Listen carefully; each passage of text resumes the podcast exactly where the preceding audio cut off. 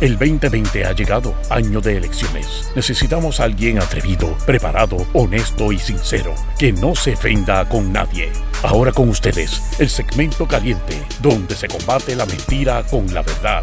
Démosle la bienvenida al licenciado Alejandro Herriman. Alejandro Herriman. Alejandro Herriman.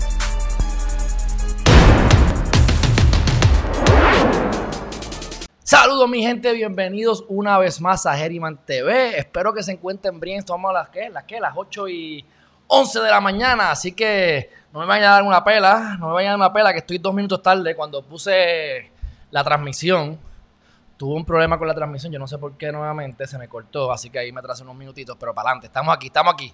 Eh, estamos contentos. Así que saludos a todos y a todas.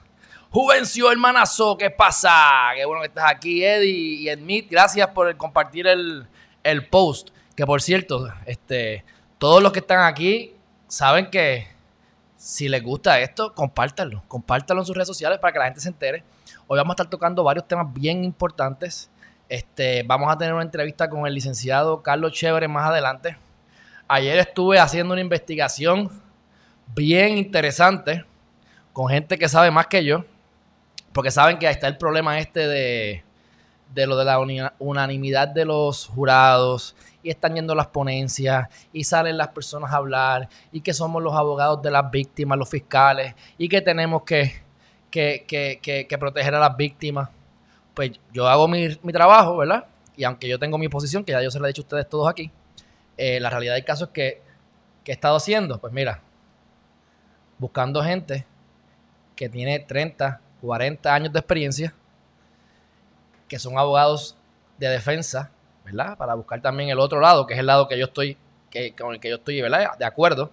Así que básicamente con la conversación que tuve ayer, yo ratifiqué mi posición con esa persona, este, pero quería saber cuáles eran sus argumentos y algunos de sus argumentos los vamos a compartir aquí hoy para que ustedes lleguen a su conclusión. Y yo creo que en, este, en esta cuestión de la unanimidad, a mi juicio, a mi juicio no, no hay una respuesta correcta, mi gente. No hay una respuesta correcta. Aquí esto es simplemente eh, una posición, una, una, ¿verdad? Una. Bueno, yo creo que hay una posición correcta. La correcta es que se debe ser retroactivo, ¿verdad? Pero hay unas cuestiones filosóficas que si no estamos de acuerdo unánimemente, pues no hay nada que hacer. Hay que simplemente deliberar. Este, pero eso lo vamos a hablar más adelante. Vamos primero a, a los temas que estamos más o menos en el mismo orden que los puse. Wuhan. Eh, hizo 7 millones, casi 7 millones, son 6.8 millones de pruebas. Ellos, eh, luego de que reabrieron la economía, tuvieron este, esta, esta, esta, esta outbreak, ¿cómo se llama? Este, este, se, comenzaron a contaminar nuevamente. La pandemia comenzó a, expandirse, a por decirlo así, o que la pandemia ya es expansión, ¿verdad? De, de, contaminación. Así que tuvieron que volver a qué? A cerrar. Y para que ustedes vean la capacidad que tuvo o que tiene esas personas Obviamente, de ahí salió todo. Pero igual, hicieron 6.8 millones de pruebas en 12 días. En 12 días. Así que eh, ellos lo que quieren es mantener la calma. Sabemos que el gobierno de China es una cosa extraña, porque el gobierno de China parecería como si fuera eh, comunista a nivel interior, capitalista en sus relaciones este, internacionales, pero internamente son prácticamente casi dictadores. O sea, ustedes saben que la gente llegaba a las casas, agarraba a la gente, las metía en, una, en, una, en, un, en una van y se los llevaba. Y arrestado. Eso es arresto. Porque si tú te tratas de ir, no te iban a dejar ir. Y después te metían allí a, a, un hotel, en el, en el mejor de los casos, a que pasaras el tiempo y no contaminaras a tu familia cuando regresaras a tu casa. ¿Está bien? Cool. Yo también te puedo decir, quien esté en la casa, yo te voy a devolver para tu casa quien esté en la casa tiene que quedarse en la casa por 14 días. Y ya.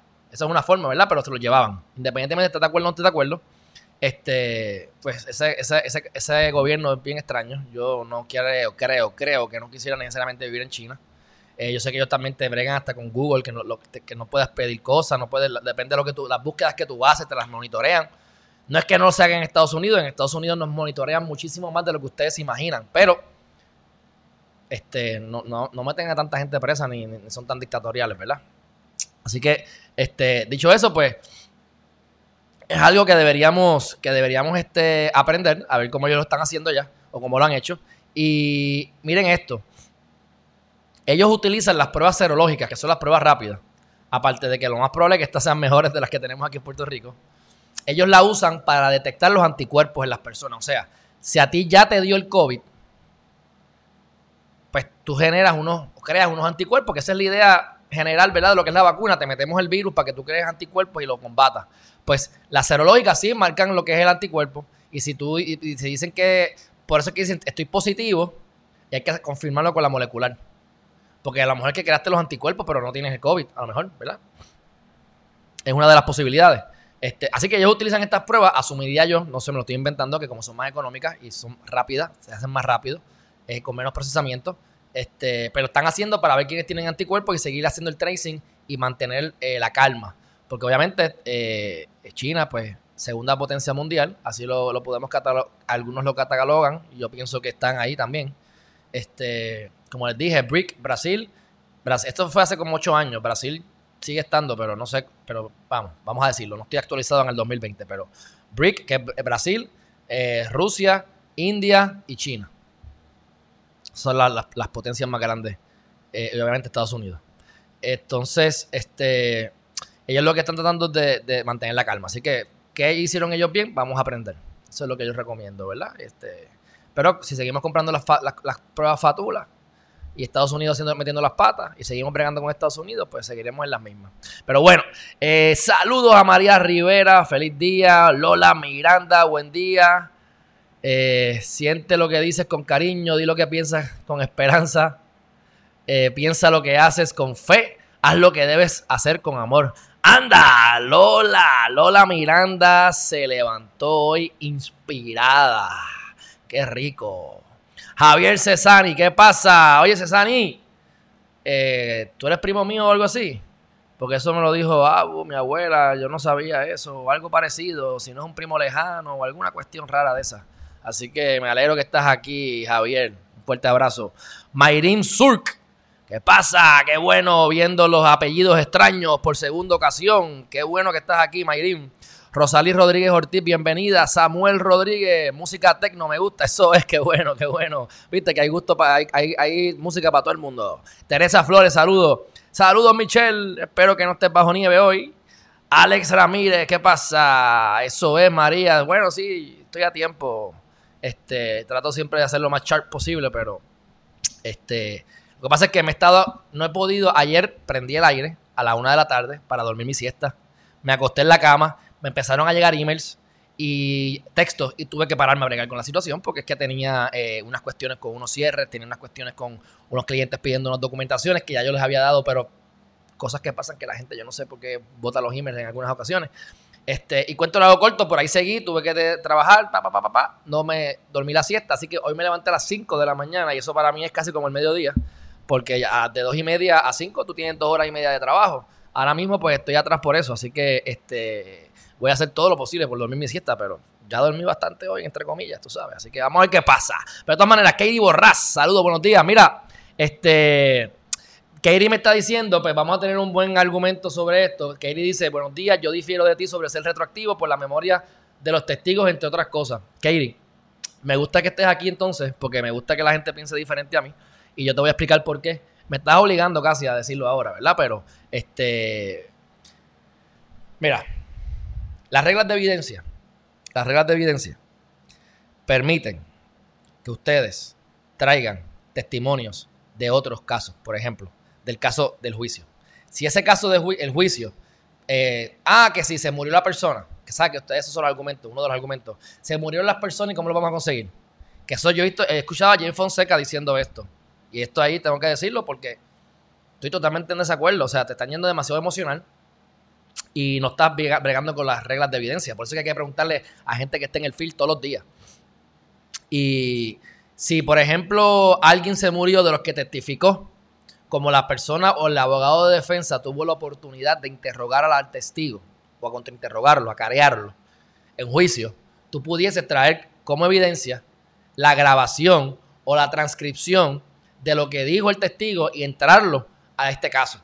Claro, ¿qué es lo que está diciendo ahora los fiscales? oh, es que no es lo mismo tenerlos, no, es lo mismo tenerlos de frente testificando que traerlos en un audio. Ah, diantre, qué conveniente, sí, tienes razón. Pero es más conveniente entonces dejar a un inocente en la cárcel. O es más conveniente lo haya o no lo haya hecho. Es, conveniente dejar a una persona que no debería estar presa.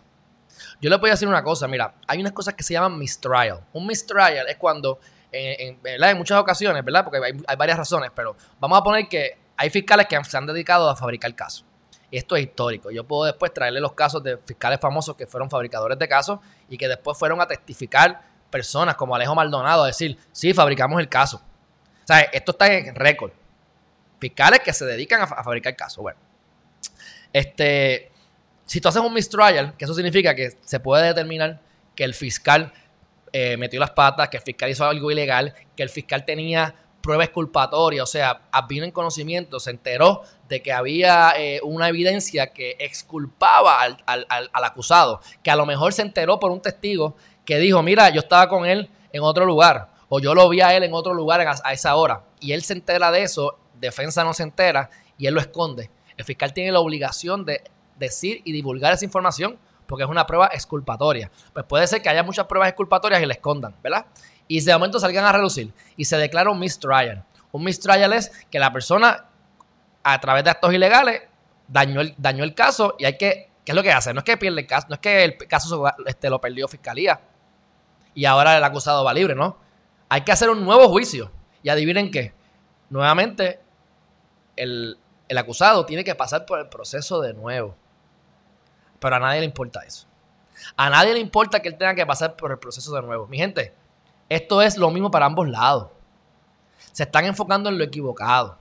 Se están enfocando en las víctimas. Ajá, pero el derecho constitucional defiende al acusado, no a las víctimas en ese sentido. En ese sentido, todos tenemos unos derechos. Pero el que Janet Parra diga, el que Janet Parra, la fiscal, diga que hay que proteger a las víctimas. El que Janet Parra diga que ahora eh, vamos a vamos a revictimizar todo esto y el que ahora venga y diga que venga el Supremo y, tiene un, que tiene un caso ante su consideración para hacerlo retroactivo o no, ahora mismo está ante el, ante el Supremo. ¿Qué pasaría si el Supremo determina que no va a ser retroactivo? Y Puerto Rico tiene una ley que dice que sí es retroactivo. ¿Sabes qué, mi gente? Como quiera sería legal. Yo entiendo su preocupación y lo dijimos ayer, pero como quiera seguiría siendo legal porque lo que se está enfocando, el, el derecho es en el acusado. Por lo tanto, los estados pueden darle más derechos a las personas. En este caso, no le estás quitando derecho a las víctimas, le estás dando más derecho al acusado. Ese es el enfoque. Ustedes véanlo como ustedes quieran, denle la vuelta, tienen sus argumentos para convencer, metan las emociones y no hay problema. Somos seres humanos y de eso se trata la sociedad y que seamos diferentes. Pero el derecho de los acusados es el que se tiene que proteger. Y yo les dije que el historial el comienzo de que no fueran unánimes los, los casos, que se dio en dos estados solamente, era por los negros. Y repetimos, había negros que querían meter presos, le fabricaban los casos a los negros. Y entonces había que ponerle un jurado representativo y el abogado de defensa lograba meter ahí a tres negros de jurado para ver si por lo menos, le, eh, para que dijeran que el negro era inocente. Y los tres negros decían inocente, pero se encargaron de enmendar lo de la unanimidad para asegurarse que el negro sí fuera preso. ¿Qué significa eso, mi gente? Que hay evidencia fehaciente que se cae de su propio peso, histórica, que se utiliza la cuestión de no unanimidad para fabricar casos y para meter gente inocente presa. O sea, que ustedes me vienen a decir a mí que las personas que fueron, aunque estén muertas ya, aunque sea académico, desde los 1800, de los 1900, toda esa gente que se le fabricaron casos, y aunque no, que hayan ido este, a la cárcel, porque no es unánime, porque eso se enmendó en el camino, en algunos lugares, siendo Puerto Rico uno de los tres lugares en Estados Unidos que eso ocurre. O que ocurría, porque ahora estamos hablando, ya es unánime también a todos los estados. Ya esto se uniformó. Y que estemos hablando eso por las víctimas. Las víctimas no tienen culpa y eso es horrible lo que está pasando. Pero ¿y qué pasa con, con, las que están presos? Que se quede preso. ¿Ah? Ustedes vieron el caso de, el caso de, un caso de Osvaldo Ríos, de violencia doméstica son casos que han pasado. Eh, él, salió bien y después este, tuvo un primer caso, el primer caso que tuvo de violencia doméstica. El jurado nunca se puso de acuerdo para que tú seas, tú tienes que tener por lo menos nueve personas. Por eso es que le llaman un hung jury, que se, que se, que se cayó el, jurado y no llegó a un acuerdo. Y si eso pasa en varias ocasiones, pues entonces se cae el caso. Este, ¿Qué pasa? El caso se trajo nuevamente fiscal. O sea, miren esto. No hubo nueve jurados que dijeran que Osvaldo Río era culpable. Como no hubo por lo menos nueve, no hay una convicción. Así que viene el fiscal y trae el caso nuevamente como un nuevo juicio, porque es un home jury. Eso es parte de las reglas de evidencia. Pero ¿y qué pasó ahí con Osvaldo Ríos? ¿Por qué tuvieron que poner a Osvaldo Ríos nuevamente en todo ese proceso? Ah, claro, conocemos a Osvaldo Ríos como que, ¿verdad? La gente puede decir que es abusador, que le ha dado a las mujeres, todo lo que ustedes quieran y no estamos entrando en ese detalle. Estamos entrando en el proceso, porque si ustedes me van a hablar a mí de las víctimas y van a ponerme a decir todos estos argumentos, pues vamos a hacer los argumentos de verdad. Vamos a sacarnos, vamos a sacarnos las gringolas, vamos a hacerlo en arroyo habichuela, en blanco y negro, de manera fría, estrictamente en derecho. Y entonces, ah, para algunos casos sí al acusado que pase por el proceso de nuevo porque estás asumiendo que es culpable. Estás asumiendo que es culpable, así que no importa. Pero asume que es inocente la persona. Y ahora míralo con esos ojos de que es inocente. Y ustedes determinen si todavía tienen el mismo pensamiento, no hay ningún problema. Sin embargo, pues, como diríamos, respetuosamente discrepamos. Este, hay que ir a la historia. Por ejemplo, ¿qué es lo? Ya, vámonos, ya no fuimos al tema, vámonos. Esto yo lo quería hablar más adelante, pero vamos a meterle cañiña de mono a esto ahora. Mira, eh, ¿Qué es lo que decía? ¿Qué es lo que dice? Mira, Alba Reyes dijo algo. Dice, la licenciada Alba Reyes Santos, que es abogada, ¿verdad? Pero ella lo que está es porque le mataron a la mamá. Eso estuvo del carajo. O sea, eso estuvo, no, me malinterpreten, eso es una, eso es horrible lo que le pasó. Este, y si ella vio a las personas que están matando, pues en ese caso en específico pudiésemos decir, si ella los vio y sabe que esa persona lo mató, porque yo, yo vi que tú jalaste el gatillo. No lo has probado en corte, no lo puedes probar en corte y recuerden que la justicia es lo que se prueba en corte lo que no, no, es justicia, no, es justicia. Y yo vi, pues en el caso ese, si eso es así, está brutal. Esos son los costos, ¿verdad? Los costos que hay que pagar. Porque en ese caso, no todos los casos van a ser absolutos, no todas las decisiones van a ser perfectas para todos los casos. Pero no podemos decir ahora que como las cosas se hicieron mal por 200 años, o por 100 años, o por 150 años, pues está bien, todos los que están chavados y que están en la cárcel ahora mismo, que se queden presos. Póntense los zapatos de que está preso. Y esa víctima, que no, está, no, es, no, es una no es una, no estamos revictimizando al acusado, no. El acusado lleva siendo víctima desde que lleva preso 5, 10, 20 años, lo que sea. Así que hasta cierto punto son eh, argumentos filosóficos la, diferencia final, pero muchos de los argumentos que estamos oyendo en la prensa son falsos. Si la persona muere, no se cae el caso, trae el, el, audio. La persona no quiere testificar, pues mira, habrá algunos, algunos fundamentos en evidencia. Si no testifica, pues entonces que traigan la grabación y la testificación del, juicio anterior. Es un mecanismo. ¿Entiendes? Entonces nos vamos a las víctimas, claro, porque Fiscalía vive de las emociones para, que, para convencer al jurado. Bueno, igual que defensa, ¿verdad? Pero el argumento de ellos siempre son las víctimas. Eso siempre va a ser el argumento porque es lo que defienden y nosotros, los abogados de defensa, siempre vamos a decir que es el acusado. Pero cuando vas a la ley, a la constitución, a la base del derecho, es los derechos del acusado los que se están protegiendo, los derechos del acusado, porque quien tiene el riesgo de ir preso es el acusado, no es la víctima. Y que tú, y si la, víctima murió, la víctima no va a llegar, no va, no va a regresar a la vida también, porque lo hagas o no lo hagas retroactivo. Se oye feo, se puede escuchar feo, la realidad es que estamos yéndonos a estricto derecho. Si no les gusta el estricto derecho, pues entonces vámonos a ir a la época de los caníbales, donde no hay derecho, y ahí sí que literalmente la anarquía es más obvia. Porque literalmente los vecinos se comen unos a los otros, se raptan, se violan y no hay orden. Así que si hay un sistema es para mantener el orden, que haya un cierto orden, ¿verdad? Dentro de las cosas, porque siempre hay orden dentro del caos y tú ves un caos, pero hay cierto orden, mejor que en otras civilizaciones en el pasado.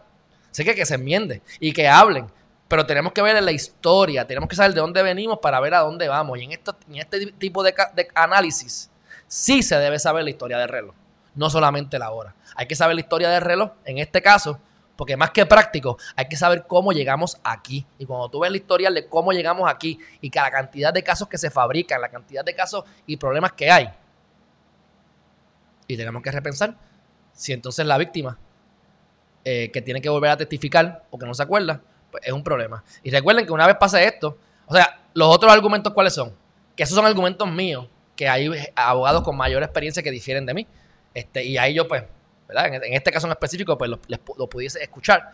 Y es el caso de que, ok, yo, me, yo renuncié a jurado porque yo pensé que era unánime y yo sabía que yo iba a perder porque es bien difícil que lo que sea unánime, así que me fui por derecho. Si yo hubiese, digo, porque eran, porque yo sabía que era con, que con tres personas yo como que iba preso. Si hubiese sido unánime, yo sabía que las probabilidades era que saliera libre. Así que me hubiese ido por derecho. Ese argumento lo he discutido y hay gente que no se lo ha comprado. Y hay gente que me ha dicho incluso, ese caso yo ni lo llevaría. Este, así que yo creo que yo llevaría ese caso, pero a lo mejor es porque yo pues no tengo problema en, equivocarme. Y anyway, son, son argumentos que uno tira que te lo, de, que te lo deniegue el juez. Pero abogados con 30 o 40 años de experiencia, pues me han dicho, mira, yo ese caso te extraño porque cuando tú vas a renunciar al, jurado, a ti te hacen un montón de preguntas y preguntas y preguntas para que tú sepas que tú estás renunciando, ¿estás seguro? ¿Estás seguro? Sí. Y entonces, pues hay tantas renuncias y tan explícitas la renuncia que es difícil que tú puedas ahora regresar. Pero bueno, esos son argumentos que serían en corte, ¿ves? Pero tenemos que tener consideración, como, como dijo ahorita, lo de los mistrials. Entonces, ¿qué es lo que tenemos que tener en, qué es lo que tenemos que pensar? Es el tiempo. Es el tiempo el que te da el derecho a tener unanimidad. O sea, si ahora es requisito ser unánime para ser convicto. Ese es el requisito, ¿verdad? Unanimidad. Antes no lo era. Pero lo justo y el derecho, los derechos constitucionales, ¿han, han cambiado? No. Lo que ha cambiado es la interpretación. Así que, ¿qué es lo que te da el derecho? ¿La constitución, que ya estaba firmada y hecha hace 200 años? ¿O el derecho, o el tiempo, porque en el tiempo ha cambiado la cosa? Eso es lo que tenemos que pensar. Porque si es el tiempo que te da el derecho, pues eso es un error jurídico. Un error jurídico. O, es, o, sea, que, que los negros que fueron presos inocentes por esta cuestión, eso estaba bien. Eso estaba bien porque, porque ahora no. Ahí sí, así que no importa. Antes te podían poner un, búfalo a que, te, a que te pusiera allí y te diera y te, y, te diera para abajo, pero eso era legal. Así que no importa. No, mi gente. Si esa persona estuviese viva todavía y esa persona estuviese presa, hay que sacarlo. Porque entró de manera ilícita a la cárcel. Entró de manera ilícita a la cárcel. Le violaron sus derechos. Te lo violaron ayer o te lo violaron hoy, te lo violaron. Así que eh, el Estado puede darle más derechos al acusado que la, que la Corte, que el, que el federal, que el, ente federal. Por lo tanto, si mañana el Supremo, yo, yo, yo, si yo voy a apostar, Kerry, yo apuesto a que el Supremo va a decir que es retroactivo. Me puedo equivocar, pero a mí me encanta tirarme al charco.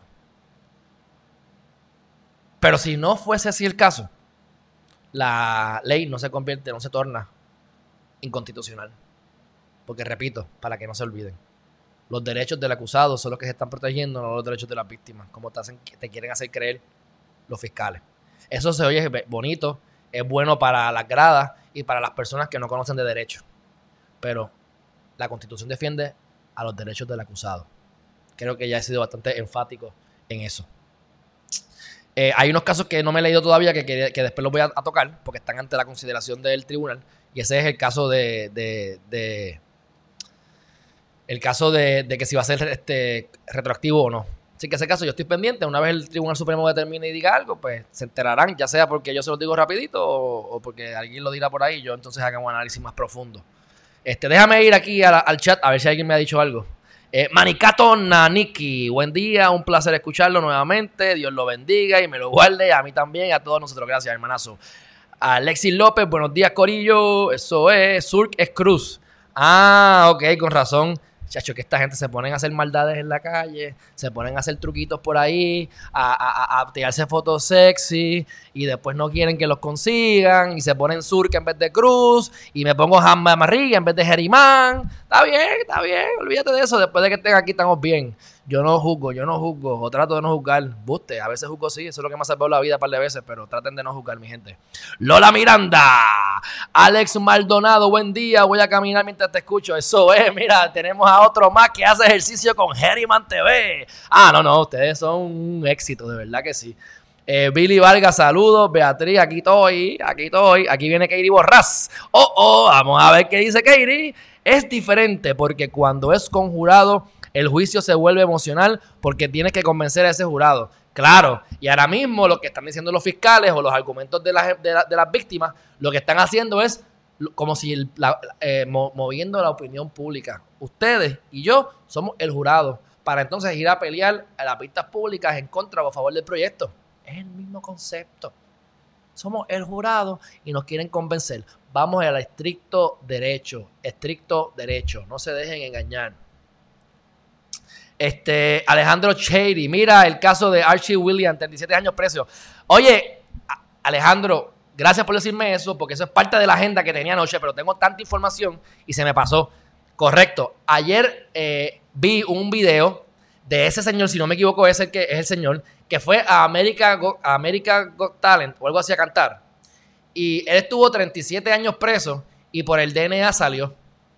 Y él lo dijo, parte de la emoción para que, lo, para que pasara a la próxima prueba y lo pasaron. Eh, eh, por lo menos pasó la primera parte de cantar. Este, 37 años preso y no es la única persona. Yo he visto otros casos más. Y casualmente será negro. Este, así que, y era una violación de una blanca. Mi gente, ustedes viven en Puerto Rico, pero yo viví en Texas dos años. Y a mí me importa un bledo, yo tengo mi, mi autoestima, yo, aunque me la baje, yo sigo para adelante porque es persistencia. Yo sentí un montón de discriminación. A mí me preguntó gente que si ya había gimnasios en, en, Puerto Rico y literalmente estábamos en taparrabo. Obviamente, en ese caso era una burla, porque si tú piensas de verdad que estábamos en taparrabo, eres un morón. Y se lo dije a sí mismo, esa fue mi respuesta a la persona. Pero eh, lo que quiero decir es que yo sí vi discriminación e incluso tenía amistades que supuestamente eran amigos míos, pero tú veías los chistes que hacían como si yo fuera el bruto. Este, como que este es el weekend morón. Y yo, ¿sabes lo que yo hice? Yo me gané un premio de nota había, diferentes maneras de tú ganarte un, abrigo. Te daban un abrigo porque usualmente era por deporte. No tenías que tener las mejores notas porque la clase, las clases eran fuertes. Eh, éramos de las, de las top escuelas del 10% de las mejores escuelas. No recuerdo si eran en Estados Unidos o en Texas, pero entre o el estado o, el, o, el, o la escuela era, era o, los estados como tal, o el estado como tal, eh, era el top 10%. La razón no era por los gringos, era porque habían chinos y habían hindúes. Y entre los chinos y los hindúes, que les dije que eran unos nerdos del cara que los ponían a estudiar para el College Board, que es el equivalente, ¿verdad? Al SAT, desde noveno grado. Que yo estudié, eh, yo cogí un cursito de allí de dos días y no estudié el día antes y cogí el, examen y entré a la universidad que quise. Ellos llevan desde noveno grado estudiando. Y no son brutos, es que simplemente los obligan a hacer eso. Por eso es que hay mucho suicidio en China o los chinos, porque los papás los, los, quieren hacer como unas máquinas eh, para estudiar. Este, y entonces, pues por eso habían unas notas. Pero mayormente los gringos por ahí tenían notas, por, tenían el, abrigo por, ¿por qué? Por deporte. Pues yo no tenía por deporte porque yo acababa de llegar, me metieron sin querer y por equivocación a jugar fútbol. Y yo llegué allí, yo pesaba 155 libras. Y yo llego allí y, y, digo, yo tenía la actitud de 300 libras, pero, o sea, un tipo ahí que está levantando 300 libras y yo apenas podía levantar 145 libras. Yo digo, bueno, yo voy a mí, pero tengo que buscar un bate para meterle por la cabeza a este tipo. ¿Entiendes? Y, yo no le voy a poder meter un batazo en el juego de fútbol.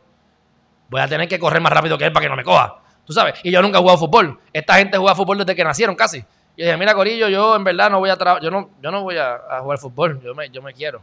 Tú sabes. No es para tanto. Este, yo juego para yo juego para ganar, no juego para perder. Digo, y no me importa perder mucho, pero, pero si ya yo sé que voy a perder obligado, yo no voy a jugar para perder. Este, así que, cuento largo corto esa es la, la historia de, tú sabes, de, de, de, la, de Clements High School. Así que yo tenía ese abrigo. Yo tenía ese abrigo por las notas.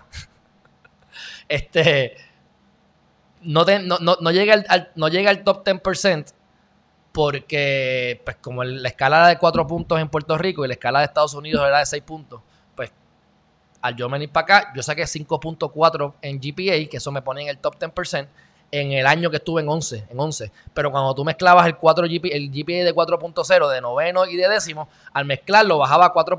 algo, que era algo decente, pero no estaba en el top 10% ni era sobresaliente. Este, pero, y, pero hice trampa también, hice trampa, mi gente. No, se crean que tampoco yo soy aquí más. Hice trampa, porque yo cogí la clase en honores de 6.0 de español. Yo sabía más español que la maestra, hello. Era A, seguro. Así que con ese 6.0, ¡pum! Me, me, me, me, aumentó un punto 4 y de 5.0 aumenté como. De 5.1 me aumentó el promedio a 5.4 o algo así. Y yo entiendo que en 5.1 no estaba en el 10%. Pero de todas maneras, olvídate, eh, yo sabía español, pues es una habilidad mía. Eso es lo que me, me, iban a dar trabajo por bilingüe, no era por, no era por, por otra cosa, tú sabes. No era porque nací en Puerto Rico, era porque hablaba español. Así que eso como quieras es una habilidad y, cuenta. Así que yo estaba en el top 10% en ese año que, estudié ahí. Y yo, en, y todo este cuento que les hago interesante, creo que es interesante, no sé, si, no les gusta, pero lo lamento mucho. Eh, en la parte de atrás decía Alejandro y yo me puse The Rican. Alejandro The Rican. Este, y ese era, pues, mi. Yo no sé si será mi, mi, método de defensa para, para que no me molestaran mucho. Porque allí el problema era que eh, la escuela era fuerte. O sea, los chinos andaban con pistolas. Y esto mi abuela no lo sabe. Así que, ah, vas a seguirte enterando de cosas aquí en, en TV también. Los chinos andaban con pistolas y, vendían droga. Entonces tenía, le vendía la droga a los blanquitos. Eh, los, preps que le llamaban, que eran los, de fútbol, que se metían el dedo porque todos los papás eran multimillonarios. Para que ustedes sepan, si tienen hijos, si ustedes tienen dinero, mucho dinero, y tienen hijos, tienen que estar velándolo. Porque los paris se formaban cuando los papás se iban de viaje a, negocios, papás divorciados, y se quedaba la casa gigantesca sola. Eso eran paris ahí, yo me iba allí a, a pariciar. O sea, este, así que tienen que estar pendientes. Y cuento largo corto, pues los negros eran los, todo el mundo le tenía miedo a los negros, eh, pero los, negros le tenían miedo a los chinos, porque los chinos tienen pistola, los negros no, los negros eran a puño o a cuchilla. Entonces la gente le tenía miedo a los negros y yo era el weekend. Así que yo era una cosa extraña que me llevaba bien con los negros porque era puertorriqueño, eh, me llevaba bien con los chinos porque era minoría. Este, los gringos, pues me llevaba con algunos de ellos de los preps, pero no era mi grupo. Y los demás gringos, pues que no eran de fútbol, pues se llevaban conmigo. Así que yo estaba en el meollo, yo me llevaba bien con todo el mundo, yo soy una cosa rara, recibí insultos y recibía mofas de todo el mundo, pero me lo pasaba por lo donde no me daba sol y pues sobreviví en la jungla, vi de lo más bien y aprendí inglés. Este, así que, eh, dicho de todo esto, y yo no sé ni por qué caramba yo empecé con este cuento tan largo, eh, pero tenía que ver con, con, con, el discrimen, exacto, con el discrimen. Yo me sentí discriminado. Yo me llamaba de Rick, olvídate. Ah, pero yo decía, eh, ahí fue que yo empecé a hacerme el estúpido. Hay veces que, como dice Sun Tzu, si tú sabes que tú conoces más que el enemigo, hazte el estúpido para que lo cojas de sorpresa. Si tú entiendes que el enemigo sabe más que tú, hazte el más inteligente para ver si lo logras intimidar y que no sacas. Si, tú, si estás en guerra y ese tipo está allí, es como los pavos, también los pavos, cuando van a conquistarse una, una, una, a una fémina, a una pava, que hacen así y se abren y se abren así, se ponen bien grandes y sacan pecho cuando van a pelear para ponerse más grandes, para número uno impresionarla a ella y en el caso de la pelea, para que entonces el otro, el otro pavo o el otro animal que sea, porque pasa con diferentes animales, casi todos, se ponen grandes para que cojan miedo. Si hace así, ¿sabes qué? No quiere pelear. Es bien probable que lo que él está tratando de hacer es que estoy grande, no te metas conmigo. Así que Sun Tzu diría, mm, yo creo que está asustado. Así que vamos a ver cómo lo metemos por el lado o por detrás para conquistar a este, este, este platoon. Así que, este, yo viví de crimen. En Puerto Rico a lo mejor no hay tanto discrimen como ustedes piensan. Hay más de lo que, de lo que se imaginan, pero es más una carnicería entre puertorriqueños. allá en Estados Unidos hay una mezcla de razas, pero por un tubo y siete llaves. O sea, yo estaba en carros que yo le decía, porque yo, ¿sabes? Ustedes, ustedes me conocen y yo era peor cuando chamaco más joven. Estábamos en el carro y estaba el gringuito este, que era medio racista, pero a mí no me importaba. Yo me, yo me aprendí todos los chinks, jabs, wetbacks, este, o sea, todas las, palabras de discrimen contra todas las diferentes eh, razas. Las aprendí con este chamaco. Y así mismo yo le decía cuando estábamos en el carro, papi, cógelo suave. Que en estos momentos eres minoría. Si abres la boca muy grande, muy abierta, puede ser que desaparezca. Obviamente era un chiste y era mi pana. Pero había tanta mezcla que podíamos estar en un carro donde él era el único blanco en el carro, o habían blanco, yo digo blanco porque es lo que conocemos de blanco, yo sé, blanco soy yo, y ellos me consideran hispano, latino, negro, lo que sea, no me importa. Pero blanco te quiero decir white male, que son norteamericanos, tú sabes, que esa es una definición súper estúpida y racista también. Pero, eh, entonces decía, mira, tienes el negro, tienes el chino, Tienes eh, eh, el hispano este que está aquí, que, no sabemos ni de dónde salió, y estás tú. Así que eres minoría, papi, cógelo suave. Eh, y así yo lo vi mucho. Había, había un 10% de negro, que era de lo menos que había. Había como un 12 o un 15% de chinos. Había más asiáticos que, otra cosa. Había gente de El Salvador en la escuela. Había gente de, de puertorriqueño, era yo. Habían otros puertorriqueños, pero no eran en la escuela. Este, así que eso también me daba más standing porque, porque era el único puertorriqueño. Y había una película que yo nunca vi, que ustedes deben saber cuál es, se me olvidó ahora, no sé si es Carlitos Way o algo así, que eran estos puertorriqueños que mataban gente. Así que yo cuando me defendía, yo le decía a la gente, you know what, we in Puerto Rico, in Puerto Rico, we, you know, people like you, we cut them into pieces. We cut them like this, and we cook them, and we eat them. Eat them quickly. Yo le decía esa estupidez a la gente. ¿Por qué? Bueno, pues, si me dejaba... O sea, el ambiente que yo viví en Estados Unidos, yo nunca lo viví en Puerto Rico. Digo, yo nunca yo no estuve en escuela pública en Puerto Rico como estuve allá, que es otra cosa. No estuve en, residenciales públicos ni en puntos de droga. Esa experiencia no la tuve de, niño, ¿verdad? Así que, pues, pero en mi grupo de gente yo no viví eso, yo no vi droga. Yo vi marihuana como a los 13 años. Lo vi de lejos y me fui para el otro lado. En Estados Unidos yo vi cristal meth. Y yo vi gente, yo, yo, supe tener gente en mi casa al final, que yo me quedé bruto y decía, mira, este tipo que sacar, hay que salir de él. Y se fue al otro día que llevaba siete días sin dormir. El tipo que se ganó el premio de más inteligente de la clase. Éramos mi clase de cuarto año éramos 656 personas. O sea, en, la Merced, donde yo estudié en el colegio de la Merced, la escuela completa de cuarto año, de, de kinder la cuarto año, éramos 450 personas como mucho. La clase graduanda de cuarto año mía en Estados Unidos eran, 556. Eh, la high school de noveno a cuarto año éramos 2700. Cuando yo me bajo de la guagua por primera vez y hay 25 guaguas con la misma cantidad de niños bajando, yo sin saber el inglés, yo decía, anda para el cara, ¿qué diantre es esto? Sí, yo estoy aquí viendo más gente que las que hay en toda mi escuela allá en, en Puerto Rico, tú sabes. Este, pero lo que quiero decir es que hay discrimen y si no han vivido el discrimen, pues realmente pues no tienen un concepto. Pero hay que ir a la historia, mi gente, hay que ir a la historia. Déjame ir al chat, que me fui en el viaje mío de Ketchup. Pero yo creo que es interesante e importante que vean todo esto. O que sepan todo esto. Bueno. Eh, estamos aquí con Zenaida Gutiérrez. Buenos días. Aquí está. Y gracias Alejandro por decirme lo, de, lo del caso de Archie para que la gente sepa que sí. Que esto es real.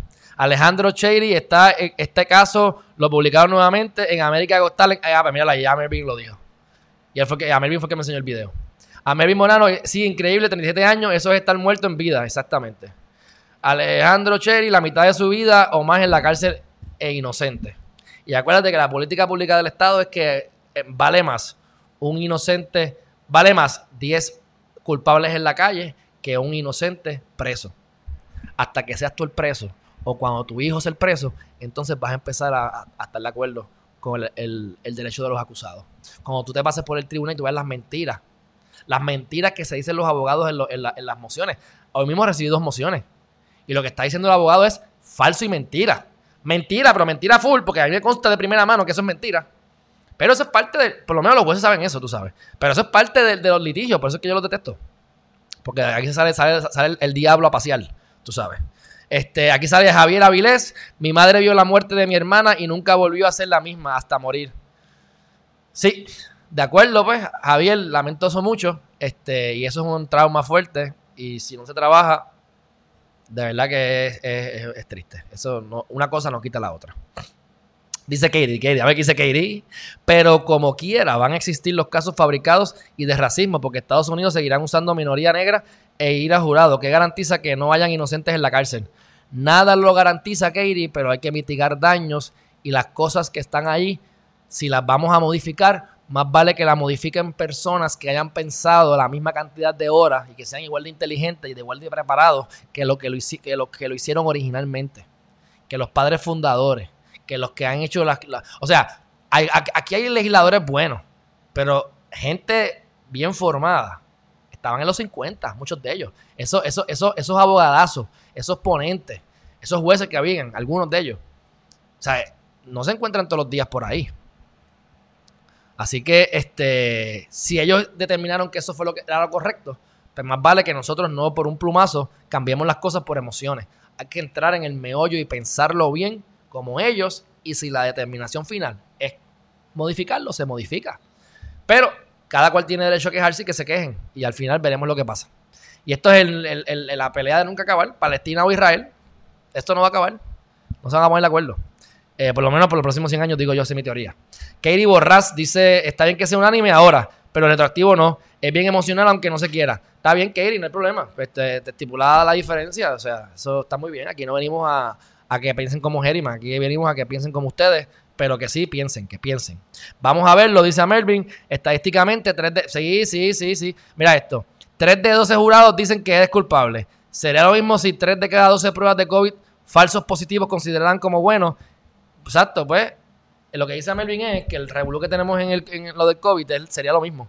Porque estamos haciendo pruebas sin saber los resultados que son falsos o son ciertos. Y pues el 25% del jurado no es más allá de dudar, no es más allá de duda razonable. Es más, si tú sacas 75 en un examen, eso, eso es una nota promedio, es una nota mediocre. Tú quieres un esposo promedio, tú quieres un hijo promedio, tú quieres un trabajo promedio, tú quieres una vida promedio. Pues no hay problema, esa es tu vida promedio. Yo no, y yo considero que yo quiero la mejor esposa, el mejor hijo, ser la mejor persona que yo pueda, porque el, el promedio es mediocre, que el 25% que es 75% en un examen, eso es una nota mediocre. Pasaste la clase, pero eso es mediocre. Pero eso es más allá de dudas razonables. Jamás en la vida. Eso es un 99.9% más allá de dudas razonables. A mi juicio. Dice por aquí, juicio por jurado, show de abogados, ¿qué crees? Seguro, chacho, Juvencio. Hay que, por eso es que yo siempre he dicho que los abogados deben aprender, eh, deben coger clases de actuación. Porque es una actuación todo, mi gente. Así que eh, yo opino que deben coger clases de actuación y no dan clases de actuación en la, escuela de Derecho. El tipo cantó bien, no hacía falta la pena. Juvencio, ¿lo viste? Pues sabes qué, yo dije lo mismo. Digo, canta bien, no creo que cante para ganar, pero canta bien. Este, pero yo le dije a Melvin eso mismo. Pero venga, ¿qué estamos haciendo aquí? ¿Lo vamos a pasar porque le cogimos pena o lo vamos a pasar porque cantó bien? Pues aquí lo que hubo un show de pena. Pero, claro, eso no es derecho. Ellos están buscando rating. Y el rating es lo que la gente quiera. Y la gente quiere eso. Pues la gente le coge pena y ve más el programa. Pero eso no debe ocurrir en, los tribunales. En los tribunales no es, no es el rating. En los tribunales no es las emociones. En los tribunales es el derecho. Esa ley se aplica a los presos políticos. A todo el que no fue declarado por unanimidad en un jurado. Lilian Ferrer, quise decir presos políticos, sí, te entendí. Buenos días a todos. Saludos, Milu, hasta tarde, pero te quiero como quiera. Margarita Vic, aquí tu abu, escuchándote. Un fuerte abrazo. Eso es, haciendo ejercicio, yo espero, yo espero. Que por cierto, me levanté hoy a las 5 y ya estaba de día. Yo, Dios mío. Este sol, voy a tener que empezar a hacer ejercicio literalmente a las 5 de la mañana, no a las 6, ni a las 7, porque me voy a chicharrar si sigo así. Eh, estabas en College Station, Iván llama. No, College Station no. Yo estaba, yo estudié seis meses solamente en la Universidad de Houston. Me robaron el carro, se metieron en mi casa. Eh, mi carro apareció más adelante. Después con los años me di cuenta que fue un amigo mío que me robó el carro. Eh, pero yo no sabía y cuando vino el seguro a, vino a hacerme una investigación, yo traté de ponerlos en contacto con, la, con, el muchacho. Al muchacho lo mandaron para Dallas. Este, la gente no me dio la cara yo no podía seguir intentando. Yo decía, mira, pero esto es tu trabajo. Yo no estoy escondiendo a nadie. Vete allí pregúntale. ¿Qué yo puedo hacer? Tú tienes que estás investigando. Yo no sé tu investigación. Pero después con los años me di cuenta que fue que el chamaco se metió en casa porque dejé abierto por la noche, que había una fiesta en casa. Se llevó el carro. Estaba bien loco. Chocó y lo dejó tirado. Tiene, tiene que haber llamado al hermano. Y el hermano lo buscó. Apareció el carro chocado. Y el seguro determinó al final que yo estaba encubriendo. No es que yo tenga una suerte para esas cosas. La verdad que la gente la caca demás. Que yo estaba que encubriendo a la persona para que no. Que yo voy a encubrir a alguien cuando es mi carro el que se vio afectado. Pues bueno, el, seguro lo que hizo fue que se llevó el carro, no nos dieron chavos por el carro, pero pagaron la deuda. Así que me quedé sin carro prácticamente, pero eso fue en un momento dado que me regresé a Puerto Rico y no viene el caso. Pero, pues, parte de las traiciones de la gente que te me ha hecho en la vida. Pero yo soy un tipo feliz y lo importante es que aprendo. Esa no me la hacen dos veces, esa, esa no me la vuelven a hacer. Esa no me la vuelven a hacer. Bueno, continuamos por acá. Así que yo estuve en Sugarland, Texas, y después me fui para Houston. Y en Houston estuve un par de meses y regresé a Puerto Rico. Este. El racismo ahora está peor. Pues imagínate, pues yo no sé de eso, yo no vivo por allá, pero exacto, pues te creo. Saludos, Doris. Te hice una pregunta sobre los presos políticos. Lilian, ya te contesté esa. Ok, perfecto. Vamos, vamos a continuar por acá. Este, ya son las. Eh, Rayeta, a mí se me pasó esto. Déjame ver si. Chévere, ¿tú estás por ahí? Porque Chévere no, no ha hecho ningún no ha dicho nada. Y yo me fui en un viaje aquí con ustedes y no llamé a Chévere. Déjame llamarlo a ver si él coge el teléfono rápido. para integrarlo en la conversación y hablar del caso este de la iglesia. Y hay más temas, así que después de esta entrevista seguimos con lo que tenemos. O sea, no, se crean que esto es aquí que se acabó. A ver si lo coge, porque dejé que le llamara un poquito antes y se me pasó. Vamos a ver.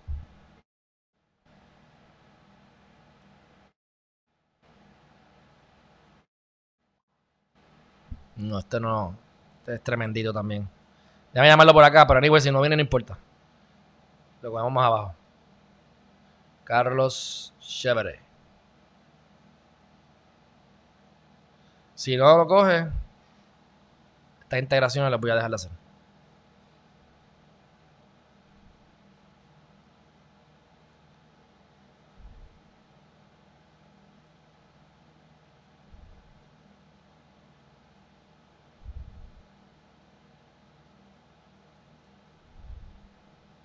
Bueno, anyway. Próximo tema. Para que ustedes sepan cómo es que se hace estas cosas. Me importa un bledo que no coge el teléfono porque yo no necesito digo para adelante. Así que usted tiene que hacer lo mismo. Ya llamará y lo, traeremos. Próximo tema, mi gente. ¿Qué es lo próximo? Mira, mira, mira. Sabemos que es crucial que haya un rastreo de contactos para poder abrir la economía, lo siguen diciendo. Este, no, se está, no, hay estadísticas confiables. Este, así que mientras esto siga ocurriendo, pues estamos aquí al azar, al azar, a la merced como dice Bad Bunny, a tu merced. Pues estamos a la merced de Wanda Vázquez Garcet. Mira, hasta un poquito rima y todo. Bueno, Georgie Navarro en el Departamento del Trabajo, no sé si tuvieron la oportunidad de ver a Georgie Navarro en el Departamento del Trabajo, este, haciendo una bobería allí, haciendo un showcito mediático. Y le voy a poner el video simplemente porque me está curioso una cosa. Y para que lo vean, si no lo han visto, espero que no lo hayan visto, para que lo vean aquí por primera vez. Pero vamos a darle, no lo vamos a ver completo, pero vamos a ver por lo menos una parte, una pequeña parte. Estamos en Noticiero, obviamente, como pueden ver. Ahí está la secretaria.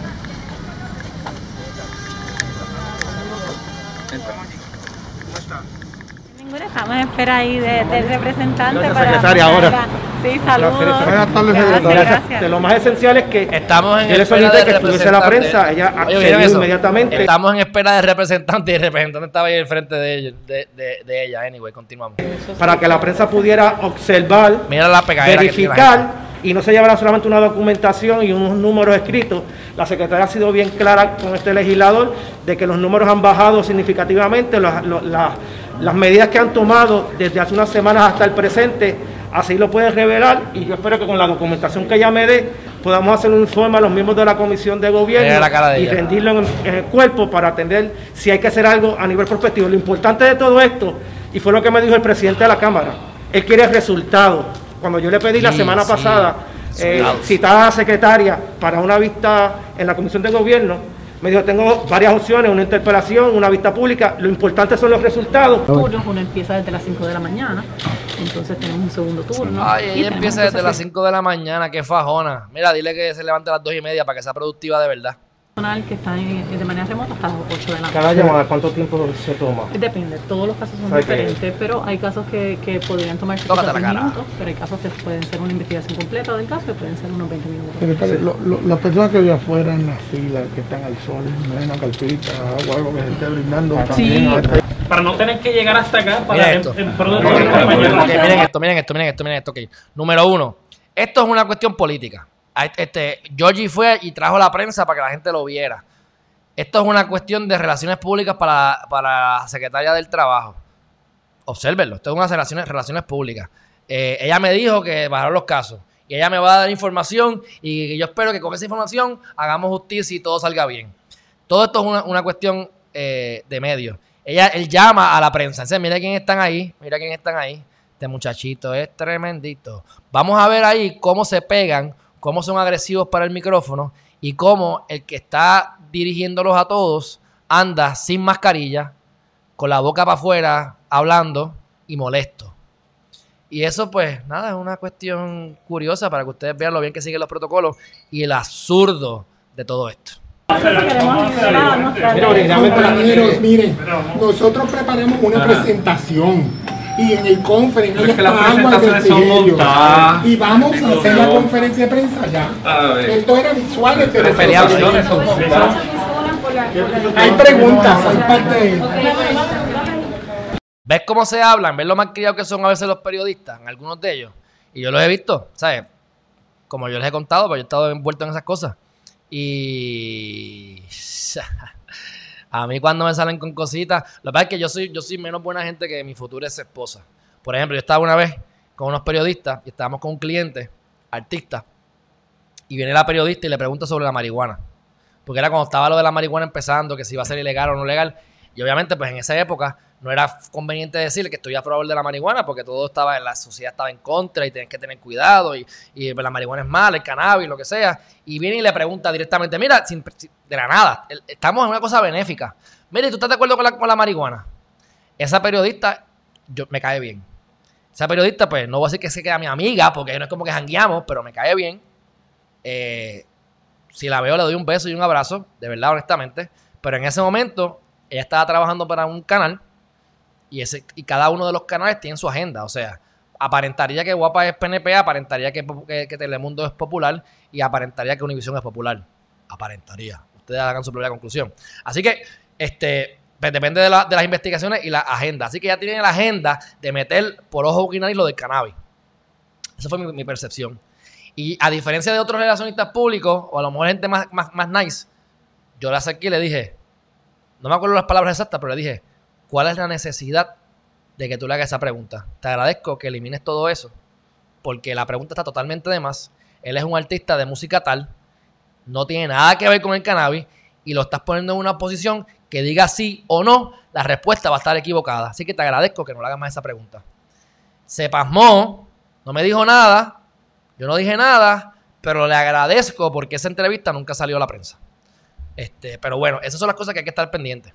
Porque si te dejas llevar, por, si te dejas llevar, te, lo, te pasan por la piedra. También bien salgo. Atendiendo. Ay, mira quién está ahí. Ay, yo estoy con ella. en ese call porque no fue mucho el tiempo que pudo. No, no fue mucho el tiempo, el, muchos medios. Este, vi que hay personas retiradas que están estudiar derecho, mi gente. Uno, ve, uno, uno va, a ver, va a ver conocidos en todos lados. O sea, el presidente del Supremo en un futuro yo lo voy a conocer, obligado, porque estudiamos o lo conozco. Mira, ahí está una que estudió conmigo y así les puedo dar en Fortaleza, les puedo hablar en 20 sitios y yo me gradué en el 2014. Cuando estemos en el 2034 o en el 2040 les hago otro cuento. Trabajando, vi el funcionamiento. El cheque, los resultados, el funcionamiento. no tiene dinero. Eso es lo que estamos aquí y eso es lo que la, eh, documentación que me va a dar la secretaria. De hecho, de aquí vamos a ir para el, el servicarro que vamos a estar también atendiendo y observando esa dinámica del servicarro. Una cosa. Ok, ¿eso a ustedes les hace sentido? Claro que el servicarro va a funcionar lo más bien posible en ese momento porque ya saben que él va para allá. O sea, esto es una estupidez. Ese, ¿Por qué tú mejor no le coges la documentación a la, a la secretaria y una vez tú determines tu decisión final, haces una conferencia de prensa para alabarla o castigarla o regañarla? ¿Por qué tienes que hacer un show mediático para decir después, pues no tengo nada que decir excepto pues verle la cara linda a esta muchacha y entonces ver si yo puedo lograr este, que ella me dé la información y en un futuro, si la información no me gusta, pues no la divulgo. Si es buena y la podemos amoldar a que sea lo menos ilegal posible, pues la digo públicamente. O sea, esto es una cuestión mediática bien Georgie Navarro. O sea, Georgie Navarro a mí no me cae mal, honestamente. Pienso que no debería estar ahí, pienso que pues es la representación de lo que no un legislador no debe ser.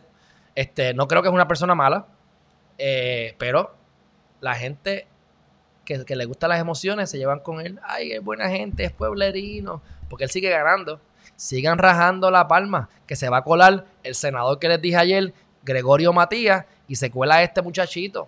Me cae bien, no hay problema con él, pero vamos a pensar antes de emitir los votos y vamos a estudiar cuáles son los proyectos de ley que cada uno de los legisladores ha hecho en el pasado eh, verlo a él es ver a Rivera Chats, Héctor Martínez, esos son los, los, que hacen lo que hace Rivera Chats. Y no significa que no venga mañana otro presidente de otro partido y siempre van a ver los alicatines. ¿Por qué?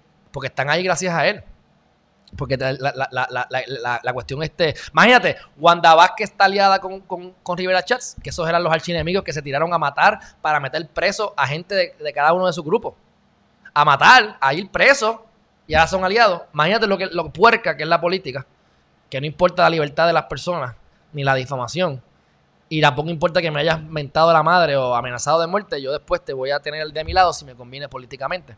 Pero bueno, vamos a, darle un poquito más para adelante y lo dejamos ahí. Pero para que Esa es la fila. Otra cosa es quién coge esos documentos y cómo lo están distribuyendo. Si hay 10, 20, 30, 40 personas. Y eso es lo que queremos ver. ¿Cuántos cheques se han emitido? Por ejemplo, un resultado tan fácil. ¿Cuántos cheques se han emitido? Sí, ese, ese detalle está, lo tiene la secretaria, me lo va a dar en los documentos no hemos terminado, estamos haciendo este preámbulo antes de terminar. no puede contestar. No, dejar que la secretaria. Claro, hay, más de 216 mil personas en estos momentos recibiendo los cheques del beneficio de desempleo. Sabemos que esto es un beneficio de desempleo eh, que se hace semanal.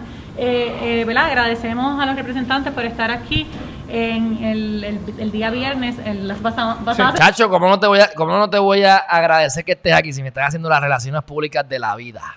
tuvimos una conversación en la cual pues le invitamos a yo estoy, yo estoy loco para, yo estoy loco. Déjame ver cómo ella habló y cómo lo miró. Déjame ver esto, un momento. Estar aquí en el, el, día viernes, en las pasadas semanas tuvimos una conversación en la cual pues eh, le invitamos al representante a que viniera y viera de primera mano las situaciones que estamos viviendo en estos momentos de crisis en el departamento la gobernadora en, en, cuanto a, a, el recorrido que está iniciando en el día de, hoy y que vamos a continuar y los documentos que se nos requirieron el viernes en la noche vamos a estar dándole eh, El, el, informe referente al mismo en el término dispuesto y en cuanto a los desembolsos pues miren ya la situación de, del Pandemic Unemployment Assistance la semana pasada como ustedes saben se logró finalmente la integración del sistema PUA con el sistema SABE nuestro sistema automático eso provocó que en dos días se emitieran 55 mil cheques.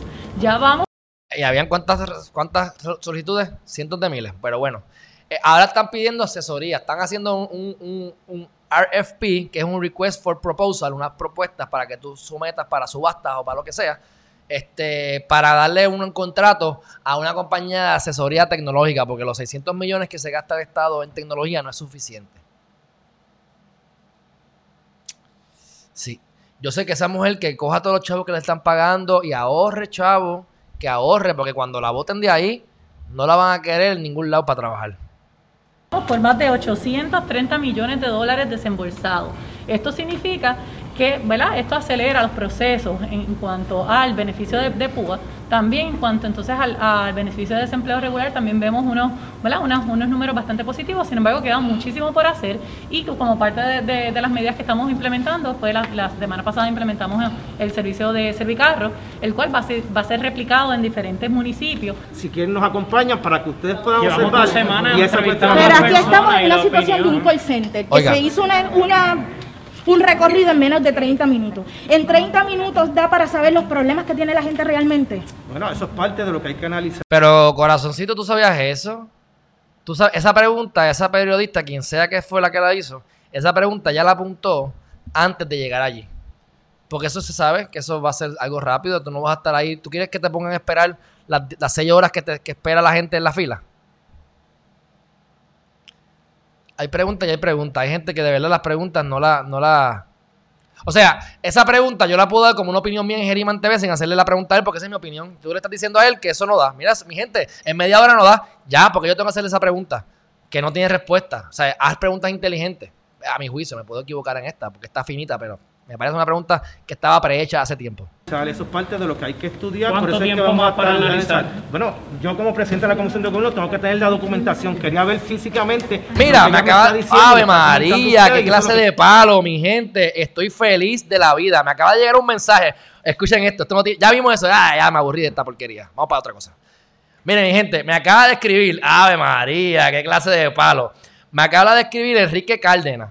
Enrique Cárdenas yo no sé si es quien yo, lo, quien yo conozco, si es Enrique Cárdenas el, que el que toca flauta, el músico.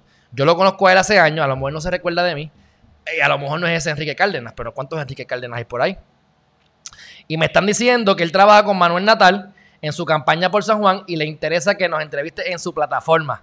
Mi gente, Corillo, si me estás viendo, gracias Manuel Natal por aceptar la invitación a este canal ya era hora que pudiese tenerte de frente y lo digo con todo el gusto del mundo.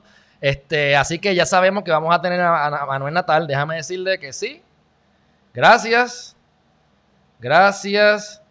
Estoy disponible. Eh, disponible cualquier día de, bueno, le voy a decir de la semana, porque prefiero que sea la semana porque hay más audiencia en la semana que en el fin de semana. Cualquier día de la semana a las 5 pm. Si no puede a esa hora, me adapto a su mejor conveniencia. Ave María, qué cosa más brutal. Bueno, mi gente, ya tenemos otro más aquí, a Manuel Natal. Entonces, eventualmente esto va a pasar con Vargas Bidot y eventualmente esto va a, a pasar con Alessandra Rampola y eventualmente esto va a pasar con todo el mundo, mi gente. Ave María, yo no tengo por qué esconder mi emoción. Así que bueno, ya sabemos que la secretaria de, de, Departamento del Trabajo definitivamente no le deberían dar trabajo de vuelta cuando salga de ahí, por lo menos en su bufete, porque ha hecho una labor puerquita, media malita, media pero con, con la M mayúscula. Bueno, este, dicho eso, eh, ya hablamos de lo de la retroactividad. No voy a seguirle dándole a eso porque ahora mismo ya hemos invertido bastante tiempo en eso y ya llevamos una hora. Pero eh, otra noticia importante o, eh, bastante decente es que la gobernadora enmienda una ley para extender servicios de telemedicina. Yo creo en la telemedicina. para que yo voy a tener un paciente que vaya donde mí a dar seguimiento, hay ocasiones, en muchas ocasiones, especialmente las primeras visitas, tú tienes que ir a donde el doctor para que el doctor te vea, te evalúe, te toque, te mire, te ves toda la cuestión.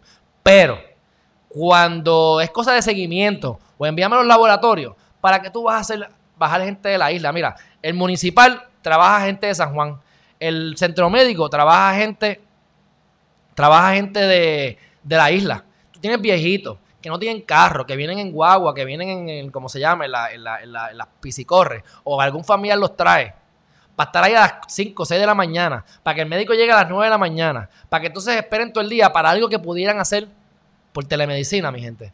Hay que ser efectivo, hay que ahorrar dinero, ser económico. Y así. ¿Ve? Eso, eso. ¿Por qué ahí no ayudas a las víctimas? Porque para mí eso es una víctima. Para mí eso es una víctima, porque él tiene que pasar, hacer una fila brutal si podemos hacer telemedicina. Estoy a favor de esta ley. En principio, no la he leído. Hay que ver los detalles, ¿verdad? Porque, como dice, el diablo está en los detalles. Así que este, dicho eso, el Departamento de Trabajo busca asesoría este, tecnológica, ya se los dije, esto es un disparate después de todo lo que se gastan, 600 millones. Este, la Junta de Supervisión atrasa los recortes presupuestarios por un año, así que eh, nos siguen pasando la mano. Ustedes se pueden quejar lo que ustedes quieran. Y ayer ustedes, yo les puse un, video de Eliezer Molina barriendo el piso con, con ¿verdad? Con, con Pierluisi, la esposa y Carrión esa parte yo no estoy 100%, eh, eh, no me consta del 100%, pero si se atrevió a decir eso, hay que darle cierta credibilidad. Pero hay otras cosas que sí dijo que eran ciertas, pero nada, aquí está Carrión, que, ¿sabe? Que, él tiene sus intereses y eso es verdad. Este, y según la medida de Grijalva, que yo tengo mis issues con Grijalva, pero Grijalva está diciendo que está buscando un presupuesto para que sea el Congreso, el, Estados Unidos, quien pague, quien pague por este que pague por, por, los funcionarios, por el salario de los funcionarios. Una de las cosas que se alega y que yo pienso que la nominación de esta gente es inconstitucional es porque es una junta que está impuesta por el gobierno federal y que te obliga, obliga al Estado a pagarla. Y quien lo nomina es el presidente y si hay unas, unas nominaciones extrañas que no deberían ser. Este, así que ahí es que está la parte de la inconstitucionalidad, pero sigue vigente, siguen funcionando el efecto neto es que hasta cierto punto, pues mira, nos ha, aguantado de pagar la deuda, pero ahí eh, están atrasando los recortes. Eh, dicho eso, eh, aquí hay una cosa que le voy a, voy a, entrar más adelante y tiene que ver con la corrupción. se ha aumentado, ha aumentado supuestamente la corrupción en América Latina por todo esto de la pandemia. pueden verlo en el vocero. No voy a indagar mucho sobre eso porque quisiera darle un más, más cariñito a ese tema. Pero lo que les quiero decir con el tema ahora es, simple y sencillamente, que la corrupción es universal, donde hayan seres humanos hay maldad, que los buenos somos más, que tenemos que ser positivos, que tenemos la capacidad de hacer un cambio real, pero que no, queramos, no creamos ni que somos mejores que los demás, ni que somos peores, porque la corrupción está en todas partes. Continúan los asesinatos. Este, hubo tres asesinatos en Arecibo, San Juan y Bayamón. Eso fue anoche, entre las 10 y media de la noche y las 1 de la mañana. Están saliendo las cucarachitas para la calle porque estaban en el toque de queda. Y yo repito, esto no tiene que ver con el toque de queda. Esto tiene que ver con que al tipo lo querían matar hace una semana y lo mataron hoy porque hoy fue que pude salir porque flexibilizaron la cosa y, hay más gente en la calle y menos probabilidades de que me cojan. Eh, rechazan la retroactividad del veredicto unánime. Ya esto lo hablamos otra vez, pero que ha salido en diferentes noticias hoy. Este, y pues la, Denis Longo tiene sus argumentos de lo mismo, las víctimas. Ella sabe, ella es abogada. Ella sabe muy bien que la constitución defiende a, los derechos del acusado. Así que este, eso ya no hay más nada que hablar. Yo lo puedo entender de, las personas que no son abogadas, pero jefes de agencias y posiciones tan importantes como la tercera en comando en Puerto Rico, que vengan con esos argumentos, nah. Ah, y salió la Comay que cogieron a Parra y le metieron un tutazo por estar hablando. Yo no estoy de acuerdo con ese tutazo. Pienso que la línea fue fina, pero eh, por eso es que a mí no me interesa ser juez. Porque yo no quiero callarme la boca, porque soy juez y ahora no puedo participar de mi libertad de expresión. Este. Así que, dicho todo eso, Corea del Sur está considerando imponer nuevamente medidas de distanciamiento porque se ha aumentado eh, en la área, en la zona metropolitana del, país. Este, ha habido un aumento en Seúl, la, zona este, metropolitana de Seúl. Así que eso es algo que pudiese pasar en Puerto Rico y tenemos que estar bien atentos. Pero como no tenemos la data correcta, pues no sabemos hasta dónde y cómo vamos a hacerlo. Eh, ahora, el último tema que voy a hablar hoy, creo que va a ser el último tema. Creo. Y tiene que ver con una experiencia personal que voy a mezclar con una noticia de ahora, que es la contratación que están impugnando. Esta noticia me la dio Katie Borras. Así que Katie, te agradezco que me hayas dado esta noticia. Esto fue por Metro. Este. Y están impugnando eh, unas, unas, cámaras de seguridad de Alpha One y de, y de St. James Security Services y entonces, este, pues están impugnando los contratos porque dicen que hay unos requisitos que tienen que tener una experiencia de cinco años y esa gente no tiene experiencia en otras cosas. el contrato es de 16 millones de dólares este, y entonces, pues, ahí está la demanda. Ok, perfecto. Cuando yo leo esto de Katie me parece, me parece interesante y me recuerda a mí lo que me ocurrió a mí personalmente. Y esto me pasó a mí, así que no me lo están contando, es, es una historia verídica. Para allá como para el 2013 eh, yo, o 2011, 2012, que hace diferencia porque no me recuerdo quién era el director ejecutivo y quién era el presidente de la Junta de la AAA en ese momento, pero sí recuerdo la vicepresidenta que terminó estando presa o la metieron presa y creo que hizo delegación de culpabilidad con la cuestión de la Naudi, de Anaudi, ¿se acuerdan de Anaudi? Ok. Eh, yo me mudo. El, el contador de agua de donde yo me mudo, eh, estaba lleno de agua. Yo no podía ver la numeración. Yo llamo y en esa casa había un inquilino anteriormente, o el dueño de la casa, la dueña de la casa vivía en esa casa. Así que la cuenta estaba a nombre de ella. Yo llego allí y les digo, mira, yo me mudo aquí para que me la cambien a nombre mío. Y ellos me dicen, es que fulana de tal no aparece en la cuenta.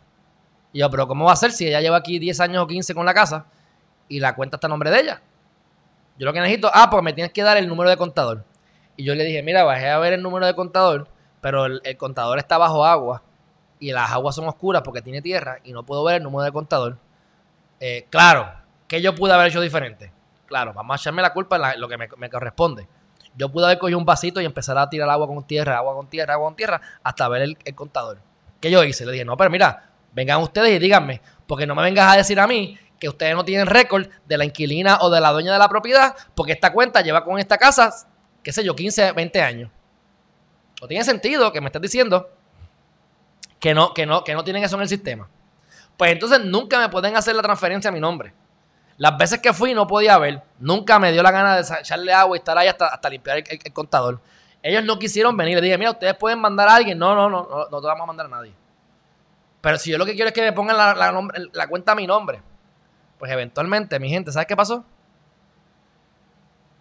Me mandan una multa de mil dólares. Yo, ¿qué pasó aquí? ¿Sabes qué? Ellos dijeron que ellos me vinieron a cortar el, el agua. Y que yo rompí la llave. Y que ellos volvieron y sellaron nuevamente. Y por hacer eso me cobraron mil pesos de multa y no me acuerdo qué más, más todos unos cargos ahí adicionales. Mi gente, yo nunca, a mí nunca me cortaron el agua. A mí nunca me cortaron, yo nunca, a mí nunca me cortaron el agua. Yo nunca, no quise ni tan siquiera echarle, quitarle el agua con fango para ver el número de contador, mucho menos me iba a poner yo a romper, a romper llaves de la energía eléctrica, pero estás loco. Y en esa época yo estaba estudiando Derecho ya. Que ya yo sabía las barbaridades en las que no se puede meter por estar haciendo eso. Es más, por eso es que uno no debe ir por ahí dando puño a la gente. Porque te demandan, es un caso legal ahí, aunque sea estúpido. Y si le rompen la boca, le rompen la cara, entonces después tienes daños y es un tostón. Tú sabes. Pero cuento el hago corto. Este. Me fabricaron eso. Esa muchacha, yo voy allí, yo voy allí e impugno todo. Yo lo impugno todo. Ustedes pueden creer que yo estoy sentado allí con la, con la que me atendió. Y yo le estoy diciendo, mira lo que pasó. Y yo le hice una pregunta, no me acuerdo qué fue, y ella me dijo, no me acuerdo lo que me dijo, pero me dijo algo como, yo no estoy aquí para, para, defender tu caso. Tienes que hacer tu argumento. Digo, pero es que, es que yo no... Me enseñaron una foto de mi contador. Que, yo, que, que yo roto la llave. Yo nunca hice eso el agua nunca me la cortaron. Pero ustedes pueden creer que yo impugné eso. Eventualmente, a la vicepresidenta de. Miren esto. Eventualmente salió esto. Salieron un montón de cosas, pero esto fue lo que busqué ahorita que, que apareció. Miren esto. Miren esto. El arresto forma parte de un operativo que incluye otras 10 órdenes de detención entre las que figuran la ex administradora de Derecho Laboral, Sari López, la ex vicepresidenta de la Autoridad de Acueductos y Alcantarillados, Ivonne Falcón, y su hermana Marieli Falcón, así como la directora de compras de la AAA, Sonia Barreto, y Víctor Burgos, ex empleado de la Cámara de Representantes. Eso es lo que cogieron. Ustedes saben que yo nunca pagué los mil dólares. Yo todavía tengo el file mío de mi caso y mi expediente porque yo lo llevé porque yo estaba, yo me rusé a pagar eso. Nunca me lo cobraron. Terminaron metiendo presos a esa gente. Y todo murió allí. Ustedes saben cuánto dinero esa gente tiene que haber robado. ¿Cómo tú me vas a decir que tú me vas a poner un, supuestamente te vas a inventar que me pusiste un seguro, que me rompiste, que yo rompí la llave? Eso para que me metan preso, ¿no, Chávez? Una multita de mil pesos no es nada. ¿Entiendes? O sea, hasta donde llegaron. No me lo dijo mi cliente. Esto es mío. Ustedes si quieren no me creen. Pero yo lo viví, así que yo sé que es verdad. O sea, increíble. Cuando sale todo esto, y digo, ay, bendito sea Dios, pues que, les, que, la, que se pudran en la cárcel. Bueno, este. Sí, pierden mejor la oportunidad de hacer la mejor pregunta. Eso es a lo, en cuestión de los. Eso es cuestión de los, de los periodistas, ¿de acuerdo? Eh, si algún sesco está abierto cerca de Vega Baja, no sé, no sé, mm, Mayrin, no estoy seguro, pero sé que esto lo extendieron hasta agosto, así que lo dudo mucho. Yo, si me da tiempo, hoy voy a ir al banco a depositar un dinero y a comprar unos sellos para una escritura que otorgué hace como dos, el sábado que otorgué. Voy a comprar los sellos, que ya el dinero, el dinero me entró, pero voy a, ir a la cooperativa, que es mi cuentita, que tengo para esas cosas, y voy a, a, a comprar los sellos, y allí yo voy a averiguar lo del malvete. Porque la última vez que yo fui allí, ellos fueron los que me dijeron, no, el sistema del malvete no está funcionando. Así que cuando, si voy hoy o vaya mañana, pregunto sobre el sistema de malvete. Si me permiten comprar malvete, pues es que está funcionando. Si me dicen que no, pues te contesto, eh, Mayrin, ahorita o mañana, que mira, no están funcionando todavía. Así que es lo más probable. Este, qué bueno que por corrupta. es, es que alguien necesita abrir una cuenta de banco y no tiene idea. Cuenta de banco para Sesco. Mira, Mayrin, te voy a decir algo. Yo ayer abrí una cuenta de banco, casualmente. Pues como les dije, que cuando deposité dinero, mi futura ex esposa entró y me llevó dinero después de que ya estamos en proceso de divorcio y se robó ese dinero que había allí de nuevo. Pues yo tuve que ahora abrir una cuenta nueva porque me llegó un cheque a nombre mío y yo no voy a depositarlo en esa cuenta para que me lo siga robando. Así que tuve que abrir una cuenta nueva y lo pude abrir online. No tuve que ir al banco. Así que a través de online abrí una e-account y tienes y si, no tienes usuario, puedes también abrir un usuario online para que tú puedas acceder a la cuenta online, porque la e-account es únicamente online y a los 5 o 6 días te llega una tarjeta que no me ha llegado, por supuesto, porque fue ayer, eh, de ATH. Así que, y puedes sacar una visa también. Así que este, le quiero decir que puedes hacer la apertura, por lo menos en Banco Popular, a través del Internet. A través del Internet. Este, y, te y te piden identificación y te piden todo, pero tú tiras fotos, te dicen cuál es el ID, de qué país, cuál es el número. Yo como tengo, yo tengo una, identificación de Florida, pues yo lo que hice fue que para por si acaso evitar, le di el, número de pasaporte. Y me aceptaron y tengo la cuenta. Tengo número de cuenta y todo. Incluso el cheque lo deposité hoy. Porque imagínate, porque no lo vengan a robar también. Este, pero bueno, dicho eso, eso fue mi experiencia con la AAA. Este, y ahora están impugnando estos contratos. Así que, mi gente, yo todo esto que sea de corrupción, en la mayor parte de, los casos, yo lo creo. Lo creo porque lo he vivido. Así que, dicho eso, voy a enganchar ya con ustedes. Estoy bien contento. Voy a llamar a la, a persona que me dio el texto. Y yo imagino que Mariana tuvo que ver con esto. Así que yo agradezco aquí a Mariana sin saber si fue ella. Y voy a qué? A llamar a, a esta persona para que me ponga en contacto con Natal y estaremos próximamente entrevistándolo. Voy a hacer lo posible de que sea la entrevista más objetiva posible. Voy a tratar de sacarle el jugo, de sacar todas las cosas. Voy a hacer las preguntas pertinentes, pero darle la oportunidad para que él se exprese y para que diga cuál es el plan que tiene, cómo va a hacer con San Juan. Eh, cuento largo corto, me parece que fue una movida inteligente que se tirara para la alcaldía y no para la gobernación. Así que tiene unas oportunidades bastante reales de ganar. Este, vamos a ver qué pasa. Así que estará interesante. Y él es así vocal, así que aquí tiene el canal abierto para que diga lo que quiera y me pueda hasta decir lo que quiera a mí. Así que eso va a estar bueno, mi gente. Estén pendientes que esa entrevista va a estar Cheveronsky. Bueno, mi gente, este, hablaré con Chévere y le diré para entonces ver si más adelante eh, hago algo. No sé si lo vaya a hacer. A lo mejor hago una entrevista fuera de hora.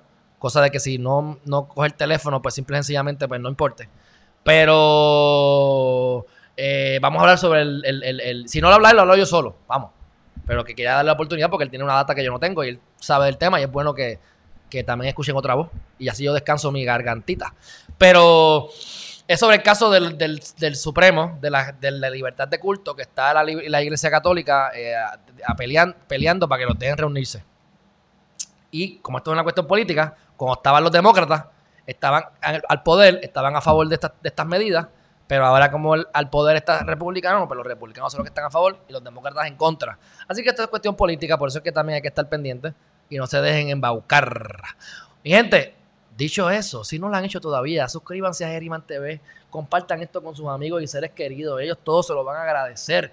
Juvencio, gracias por compartir esto con tu madre. Qué bueno que tu madre está aquí. Yo de verdad que esta es la dinámica que a mí me gusta que, compartan, que cuando estemos en vivo compartan al momento ese video en sus redes sociales. Necesitamos seguir creando conciencia, necesitamos seguir creando eh, eh, una fila de personas pensantes que lleguen a su conclusión, que tengan la capacidad de diferir, que tengan la capacidad de no estar de acuerdo en todo, pero que tengan algo en común que es el mejoramiento personal de cada uno, el mejoramiento de nuestro entorno, el mejoramiento de Puerto Rico, de nuestra sociedad, de que aprendamos a pensar, de que cada uno de nosotros tenga un propósito de vida que descubramos y veamos cuáles son nuestros talentos, que esos talentos nosotros los pongamos a la disposición del universo, de nosotros, de la sociedad, de la gente, que dejemos el planeta mejor de lo que lo encontramos, que podamos impactar a las cinco personas por lo menos que nos rodean, para que ellos a su vez hagan lo mismo, paid forward, paguen hacia adelante. Ustedes alguien los ha ayudado en algún momento, ayuden, porque alguien los ayudó, ayuden y alguien más los va a ayudar en el futuro.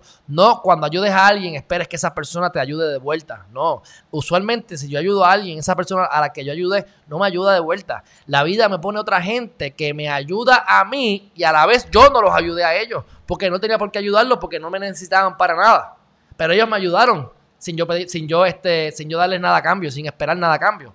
Por lo tanto, uno da y recibe, pero no necesariamente recibe de quien da. El universo se encarga de que la cosa te llegue por, los canales correctos y que más te convengan. Por eso es que yo enfatizo, igual como ayer hice el cuento de la iglesia y las cruzadas y la cuestión y sabe mi posición sobre eso, igual les digo que me gusta mucho pensar como piensa Nabil Yassin, los musulmanes y el Islam y toda esa cosa. Hay algo superior, hay algo superior que lo controla todo. Eso que lo controla todo quiere lo mejor para ti. Así que tenemos que tener la fe de que nosotros vamos a estar bien y estamos bien. Y en los momentos en que tengas duda o que tengas confusión o que no sepas cuál es la respuesta correcta, correcta, sepas que el universo te está apoyando. Sepas que si vives en una casa con un hombre maltratante, que si vives en una casa con una esposa que no quiere, con la que no quieres estar, que si tienes un trabajo opresivo, que te ponen a trabajar mucho y te pagan poco, en un lugar donde no te valoran. Que tengas la capacidad de largarte de ahí, seguir tu instinto y tu mejoramiento y lo que te convenga a ti. Porque tienes la confianza y la fe de que hay algo superior que lo controla todo y que quiere lo mejor para ti. Mi gente, que tengan un buen día. Los quiero mucho. Nos vemos entonces hoy a las 5 de la tarde. Bye bye.